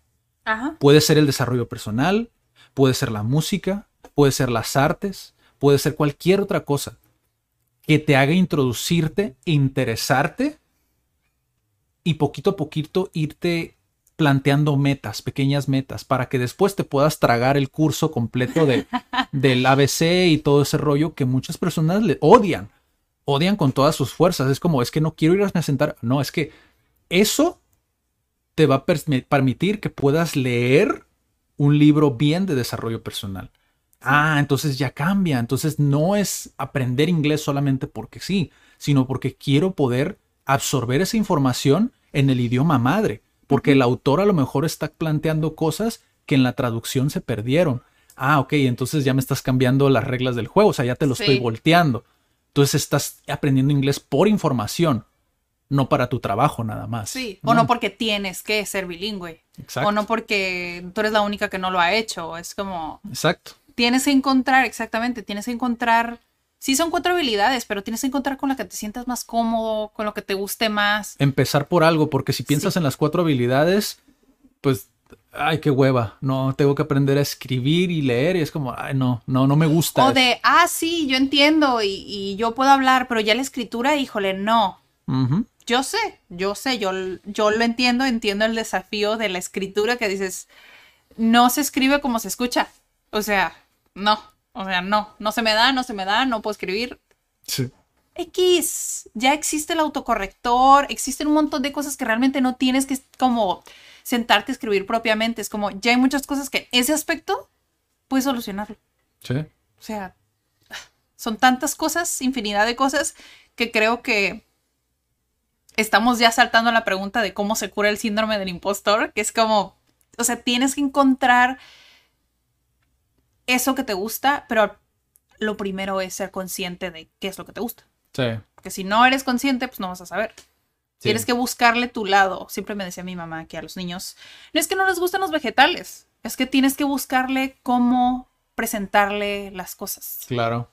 Como tenemos que encontrarnos, ya nuestros papás ya nos, ya nos, ya no son los responsables, ahora somos nosotros, ¿no? Nosotros tenemos que buscarnos nuestro lado. Sí. ¿Cómo, ¿Cómo fluyo mejor? Que es lo que lleva al autoconocimiento, ¿no? De una manera más práctica lo acabas de plantear. Eso es el autoconocimiento realmente cómo fluyo mejor en X o Y situación. O sea, si quiero aprender algo, o si quiero saber, o, o sí, intentar saber por qué es que yo me siento así, porque es que siento que no, que estoy engañando a la gente, ¿sabes? Porque también ese es, es otro, otro escenario, ¿no? Donde ya eres un profesional y sientes que estás engañando a la gente, o, o sales de la universidad, a mí me pasó, sales de la universidad y sientes que realmente no aprendiste tanto como para poder desempeñar esa profesión, ¿sabes? Es como, te das cuenta que no estás solo, porque he conocido muchos otros universitarios que tienen el mismo, el, mismo panorama. A mí también me pasó cuando estaba en la universidad, o sea, me encanta lo que hago, ¿no? Pero sí, sí, cuando no lo has hecho, pues te da miedo. Sí, sí hay esas clases como de práctica que a mí me pusieron a hacer prácticas, pero dices, es que no es un escenario real. Para empezar, me estaban grabando. O sea, awkward de la vida. O sea, me estaban grabando, no fui real. Lo único positivo y en el que fui real es como el volumen en el que hablo. Hablo súper fuerte, ya se dieron cuenta. Sí. Era lo único en lo que creo que el feedback fue lo único que fue real. Es como, ah, tu volumen de voz es muy bueno. Y ya. Porque todo lo demás dije, como, no manches, o sea, así no voy a dar una clase. Es como, para nada. Entonces te ponen a, a, practicar, pero dices, o sea, la verdad es que no, no es así, ¿no? Sí. Y... Que fue una de las razones por las que hicimos el intercambio de idiomas, para que te pudieras desenvolver en un escenario real. Exponerte, exponerte. Ajá, poder practicar inglés en un escenario real donde no van a venir a por ti. Tú tienes que ir a intentar entablar una conversación, o a lo mejor si vienen por ti y tienes tienes esa incertidumbre de van a venir, me van a hablar, o sabes, o sea, ahora no quiere decir, digo, para, por si se están echando para atrás y quieren ir al próximo evento, obviamente Estamos de host. Estamos de host, entonces no, si tú nos haces saber, pues obviamente intentamos mediar un poquito, ¿no? Sí. Pero a final de cuentas, si tú quieres vivir una, experiencia real, tienes la oportunidad de hacerlo.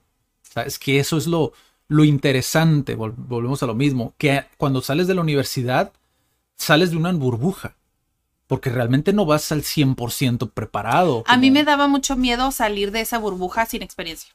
O sea, yo, yo, te lo he dicho, es como, antes de salir, porque yo me adelanté tantito, que es como antes de salir, tenía estas las prácticas, pero dije, o sea, yo no quiero sentirme así de incómoda cuando se supone, expectativas, ¿no? Se supone que terminas la carrera y que ya estás listo. Eso yo pensaba. Pero decía como que es que no me siento lista. O sea, tienes que pues, ser autoconsciente de esa cosquillita que sientes, que es como tal vez me siento nerviosa, me siento ansiosa, que es como esa inteligencia emocional, pero es como yo sentía eso y busqué trabajar o tener una experiencia antes de salir de la carrera.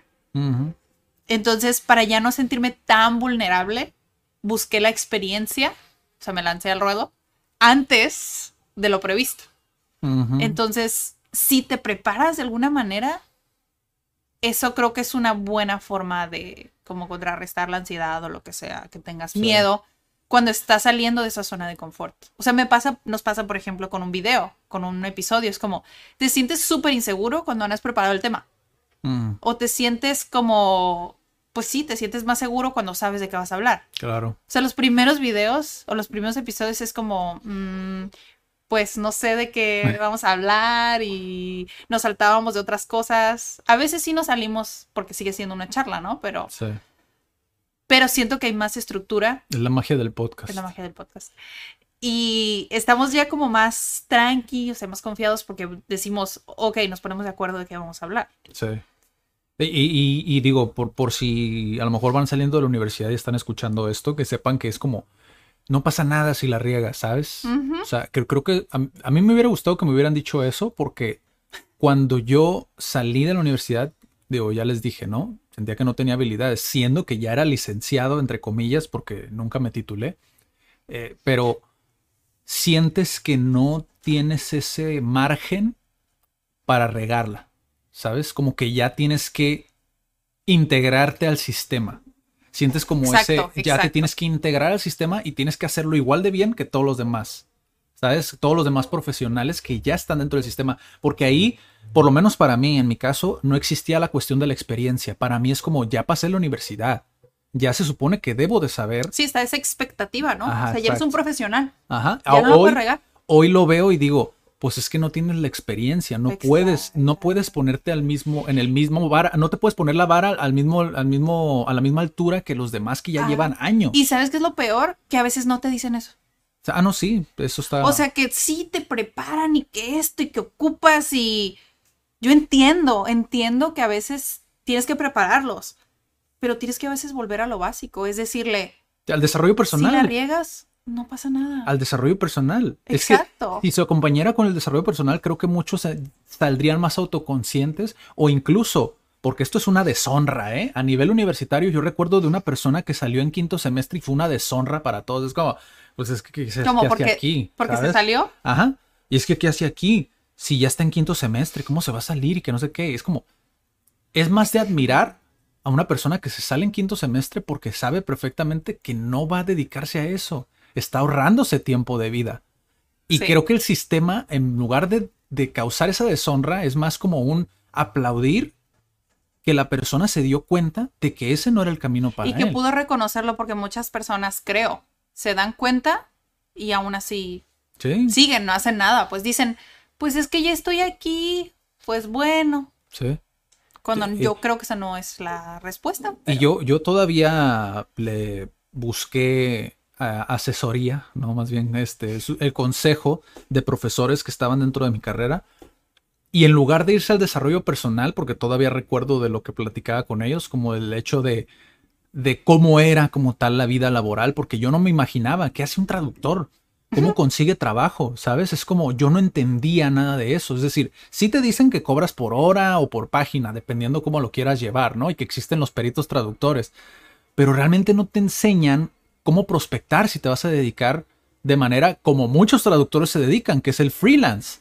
que casi todos, ¿no? Casi todos se dedican al freelance. Entonces ahí ya, ya es como, lo único que te dicen es, no te bajes del precio, porque si te bajas del precio, estás demeritando la labor del traductor. Es como dices tú, ya en el mundo real, cuando yo tuve algunas traducciones que nada más duré dos meses así, porque dije, esto no es para mí, estoy demasiado tiempo como frente a la computadora y no tengo ese contacto con, con otras personas, ¿no? Eh, muchas de las veces era, era irreal lo que te pagaban las empresas a lo que te decía que tú cobraras. Sí, a mí me pasó. Yo también llegué a preguntar como, ok, la hora en clase, eh, más o menos, pues, ¿cuál es la tarifa, no? Creo que sí. Creo que no me dijeron, o sea, yo llegué a preguntar. Me dijeron, no, pues la hora está más o menos como en 100 pesos, que son como 5 dólares. Y yo dije, pues bueno, no está tan bien, pero pues no está tan mal. Entonces llego a mi primer, primer trabajo, porque ya había trabajado, ya egresado, o sea, ya había salido de la universidad. Y me daba un poco de, y se me hace súper mala onda ahorita que recuerdo eso, se me, me daba un poco de pena o se me hacía un poco mal preguntar como de cuánto era el, el salario. Así de que si van a algún lugar, no está mal preguntar el salario. ¿No? Pregúntenlo, por favor. Porque ahí ya pueden tomar una decisión de pues si realmente cubre sus necesidades o si son o si eso es lo que quieren. Que es como no pasa nada. Es- existe creo que ese estigma de decir, no, es que nada más está por el dinero y se va a ver como que nada más está por el dinero. No, creo que te ves como una persona determinada que sabe que necesita y que es lo que quiere. Es como ya si esas personas piensan así, pues realmente creo que no es tu lugar, Sí, en mi opinión. Sí. Pero bueno, me dijeron cuánto iba a ser, hice las cuentas, no soy tan buena en matemáticas, pero hice las cuentas y dije como, no es lo que esperaba. no lo dije, lo pensé, pero aún así estaba en esa mentalidad de, pues no tengo tanta experiencia. Dije, voy a estar aquí un año, lo que sea que aprenda en un año, súper bien. Dije, me están pagando por estar haciendo algo que quiero y estoy aprendiendo, está bien. Y aún así me salí antes del año, pero... Sí. Pero aún así te das cuenta que es como no es. No es como te dicen que se supone que debe de ser. Sí. O sea, 100 la hora es si estás en tres escuelas diferentes. Es como tienes que estar corriendo todo el día. Es como realmente no estás tomando la distancia, el tiempo de la distancia. O sea, son muchas cositas que dices como, Sí. pues considéralas también, pero nadie te informa sobre eso. sí. O sea, nadie. Sí, me salió un poquito del tema, pero...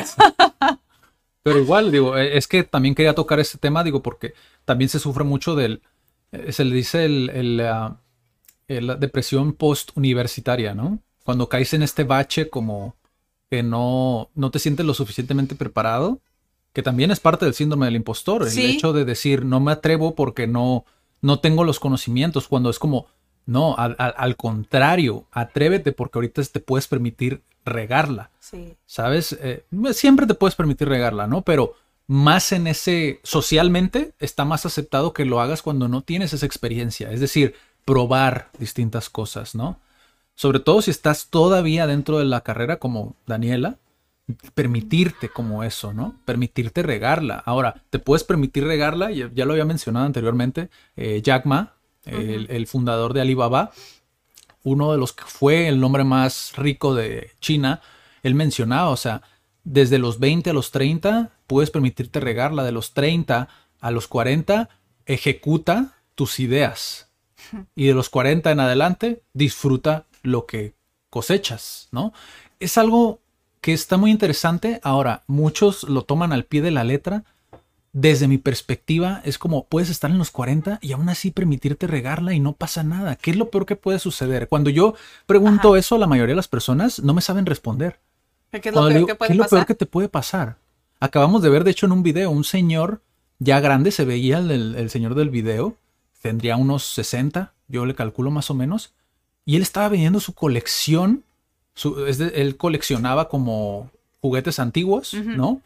Y estaba vendiendo su colección para comprarse una casa a los 60 y no, le ten- no tenía pena de decirlo.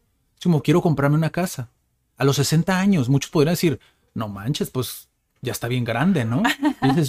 Es que, sube, es que sobreestimas Sí. lo que tienes que hacer en tanto tiempo.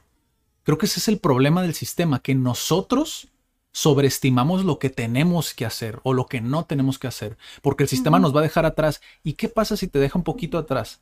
Pero si aún así cumples tus metas. Sí, ¿No? que lo vimos en esta semana en un video, o sea, ni siquiera me acuerdo de dónde. Pero No como- renunciar a tus metas, ¿eh? Ojo. Ajá. No renunciar a tus metas, simplemente tomarte más tiempo para cumplirlas. No pasa nada.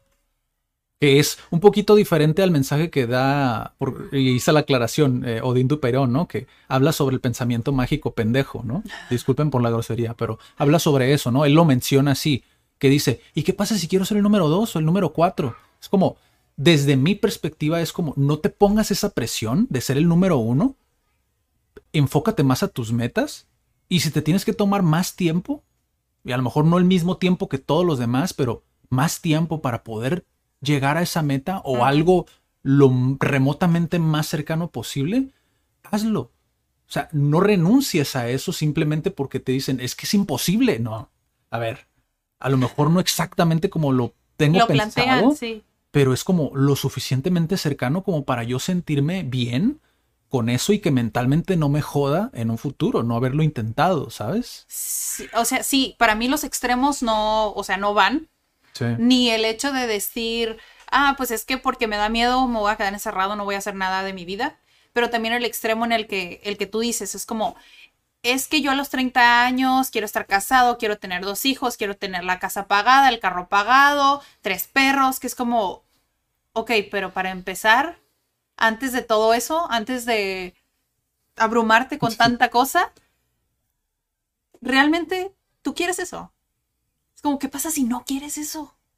Y está bien también si no quieres eso. Está completamente bien. ¿O qué pasa si no lo quieres a los 30? ¿Qué pasa si, los quiere- si lo quieres a los 40? Está bien No, también. o lo que pasa mucho, ¿no? Que se derrumba su mundo, que dicen, cambié de opinión, pero Pero ya dije que iba a hacer esto. ya dije que iba a hacer esto. Entonces es como, e- está bien si no quieres hacerlo ya, ¿sabes? Es- no, no pasa nada. Te- te- o sea, no sé, existen demasiadas historias, demasiadas perspectivas, vuelvo, a lo mismo, ¿no? Demasiadas perspectivas que por eso lo mejor que podemos hacer es simplemente hablar desde la nuestra, desde nuestra perspectiva, lo que estamos viviendo. Si quieres ser un influencer, intenta hacerlo, no abandones todo, sino intenta hacerlo, sigue estudiando o sigue trabajando donde estás y ve haciendo tus pininos y si ves que una cosa interviene con la otra, entonces ya tomarás la decisión que tengas que tomar, siempre viendo por tu salud mental. Porque si eres una persona que no lleva bien los problemas económicos y sabiendo que tienes ese problema económico, te va a, a cobrar factura. Sí. Ahora, si eres una persona que, como, como el jabón, ¿no? Todo se le resbala, que también he conocido muchas personas y no les representa una presión el tener eso ahí, adelante, ¿sabes? O sea, siempre y cuando seas consciente de que tienes eso ahí y de que tienes que solventarlo porque te va a cobrar factura en algún punto, ¿no? Sí. Pero es más nuestro criterio, el cómo lo llevamos y el contexto en el que vivimos. Darse cuenta de esas cositas que nos merman y no nos permiten avanzar. Eh, es, eh, de hecho, cuando yo comencé, seguía mucho, escuchaba mucho a Juan Diego Gómez de Invertir Mejor Sí. y él hablaba sobre las parejas, ¿no? Que a lo mejor en este caso puede ser, sustituye la pareja por tu padre o tu madre o quien sea, amigos, lo que sea, ¿no? Dice, esa, esa persona, una de dos, o te ayuda a volar o es la piedra que te sostiene al Te suelo, hunde. ¿no? O que te, que, te, que te deja ahí, que no te deja avanzar. ¿no? Eh, eh, tiene mucho sentido esa analogía. Muchos lo llevan como a, al, al borde de la exageración y la fantasía dentro del desarrollo personal, pero tiene mucho sentido. Es decir, muchas personas te mantienen ahí porque les es más cómodo para ellos el que estés ahí y el que te sientas como impostor, porque te mantiene, entre comillas, real para ellos. Pero en el momento en que te sales de esa línea, empieza, empieza el, ¿estás seguro de que quieres hacer eso? Y, no- y digo, no, no es que esté mal que te cuestionen, porque al contrario, a mí por lo menos, a mí me sirvió mucho que me cuestionaran, aunque me molestara. Me cuestionaron y yo decía, bueno, pues es que sí quiero, sí tengo que hacer algo. Fíjate, en aquel entonces era tengo que hacer algo, hoy es quiero hacer algo, ¿no? Sí. E- Es eso, sustituir esas, esas cosas, ¿no? Sí, Empezar a que sustituir. son palabras nada más, pero creo que sí tienen un peso Claro. bastante Entonces, grande. ¿cómo, la pregunta era, ¿cómo curarlo? Una, ¿Cómo se para cura empezar, quiero, creo que nunca terminas de curarlo al 100%, creo que siempre tienes algo ahí. Por eso es que necesitas un recordatorio, como lo dije al principio, necesitas recordarte ese propósito, como para poder dosificar, ¿no? El, no dosificar, sino como aliviar ese, ese malestar en ese momento. Puede volver en un futuro, tampoco te ciegues y digas como, no, ya tengo un propósito pasé, y ah. ya pasé esto. No, posiblemente vuelva en algún punto, pero tener un propósito claro e irlo moldeando e ir cambiando, ir viendo, eh, todo eso eh, te va ayudando a, a que no sea algo que, que te merme mentalmente, o sea, que te dé ese meltdown, ¿no? Que muchos tienen como esa... Sí, que no sea una, para, una limitante, ¿no? Creo yo que es eso, el contexto, como ya lo dije, Sí. cuidar como el- ese contexto que tienes tu día a día. eh, para mí creo que esa es parte de la cura. Sí. Creo que sí voy también un poco al, al por qué, que es como nos comparamos mucho con otras personas. Ah, sí. Y a veces no está bien, no, más bien nunca está bien. Eso porque no eres esa persona. O sea, nunca, nunca vas a alcanzar eso porque no eres esa persona y no va a ser exactamente así, ¿no? O sea, para mí es verlo como... Es raro porque vivimos en una sociedad, yo sé que hay muchas personas y el social media a veces como que impacta negativamente a veces, que es como dices, no, es que si él lo hizo, yo también lo quiero. Que es como, ¿por qué lo haces? ¿Por qué quieres eso que esa persona tiene, no? Es como, primero planteate si realmente eso es lo que quieres y si realmente eso es lo que quieres, o sea, moldearlo a tu estilo de vida y a lo y a como tú eres. Sí. Porque si te pones a compararte con alguien que es súper diferente a ti, o sea, nunca lo vas a alcanzar así Sí. que es como es mejor plantearte metas en tu realidad sin ver, ah, este sí lo tiene o este no lo tiene, o sea, sin compararte con otras personas, tal vez compararte contigo mismo, que es como, ok, tal vez el año pasado eh, no podía grabar videos, tal vez el año pasado yo no me atrevía a pedir un aumento, tal vez el año pasado yo no me permitía emprender en sea, en mi tiempo libre, ¿sabes? O sea, tal vez son pequeños pasos que dices, los estoy dando. Tal vez no como quisiera ya tener mi propia empresa o ganar millones O tener la casa. Pero es como, ok, pero todos los días estás haciendo algo tal vez pequeño. Tal vez pequeño, pero estás haciendo todos los días o tal vez cada año estás avanzando de cierta forma Sí. y que tú seas consciente de poder regresar y ver lo que has hecho. Sí. Tal vez han pasado cinco años y no has alcanzado eso, pero cada año eres feliz sabiendo que las decisiones que estás tomando te están acercando a esa meta. Tal vez nunca lo vas a alcanzar, pero es como El disfrutar. el disfrutarlo y el avanzar.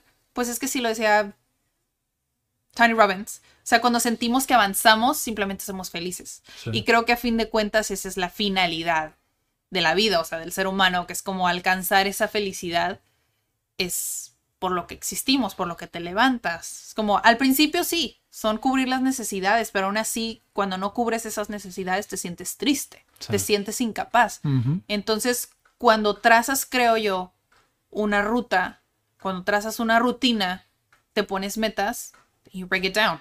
O sea, tal vez quiero ganar 100 mil pesos al mes.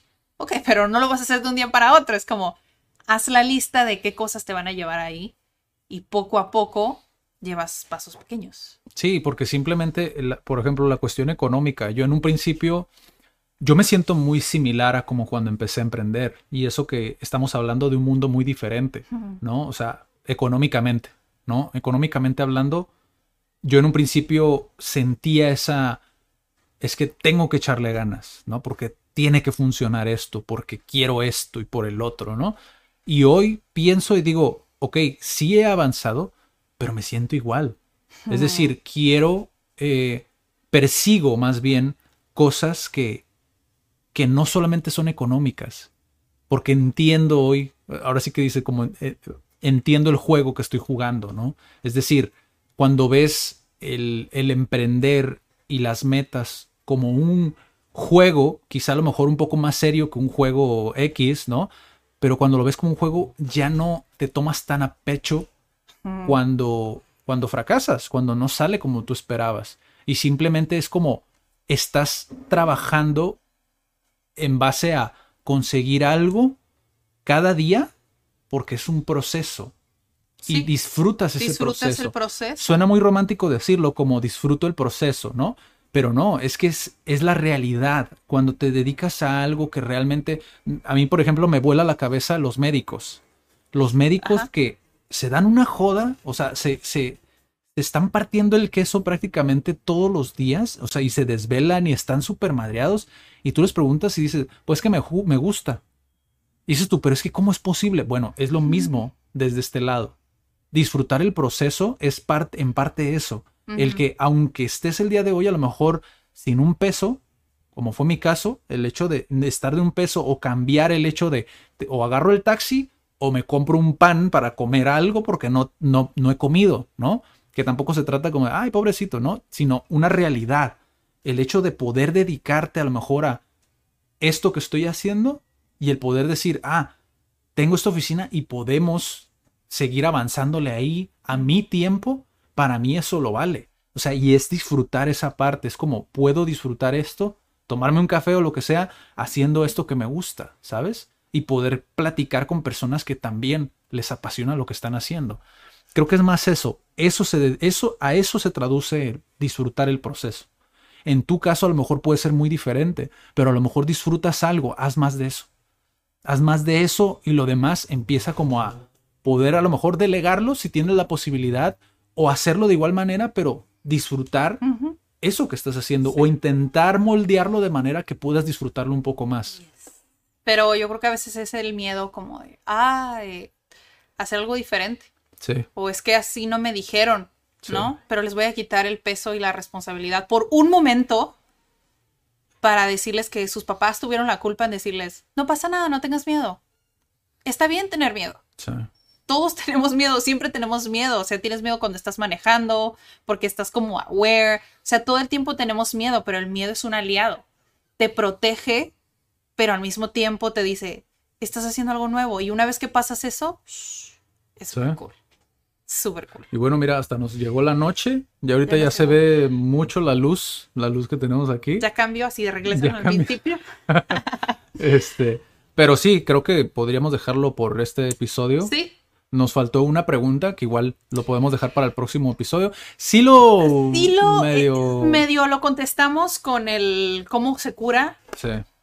Sí, más o menos. Sí. Pero igual es algo súper extenso. ¿Sabes? Estaba viendo los primeros episodios. Ajá. Eh, que teníamos recomendación del episodio. Entonces, les voy a dejar una recomendación. Estuve viendo un video. Ya lo, creo que ya habíamos este, recomendado de la plataforma esta de Aprendemos Juntos, de BBVA. No recuerdo. Pero, ya hemos recomendado. Recomiendo. Es sobre la neurociencia de las emociones. Está súper padre. O sea, está explicado por una psiquiatra cómo funciona el cerebro. O sea, a mí me encantan esas cosas medio nerdies. O sea, cómo funciona el cerebro químicamente, cómo afecta las emociones en tu, en tu vida y físicamente también. O sea, yo antes tenía esa teoría de las emociones te producen enfermedades. Es como, tiene todo el sentido del mundo. Es como, cuando estás nervioso lo sientes en la panza. Sí. O sea, cuando tienes miedo también lo sientes. O en las manos. Es como, hay cosas que puedes reconocer si tienes el síndrome del impostor. Súper fácil. O sea, pueden ver el, el video, dura como una hora más. ¿Cómo se llama? Eh, se llama Neurociencia de las Emociones. Neurociencia de las emociones, ahí para los que están en Spotify. Digo, Neurociencia de las emociones. Sí, y pues creo que eso es todo. Sí. Es todo por este episodio. Nos vemos en la próxima semana, en el Cat Weekly número 42. Y pues eso fue todo por hoy. Nos vemos la próxima. Bye.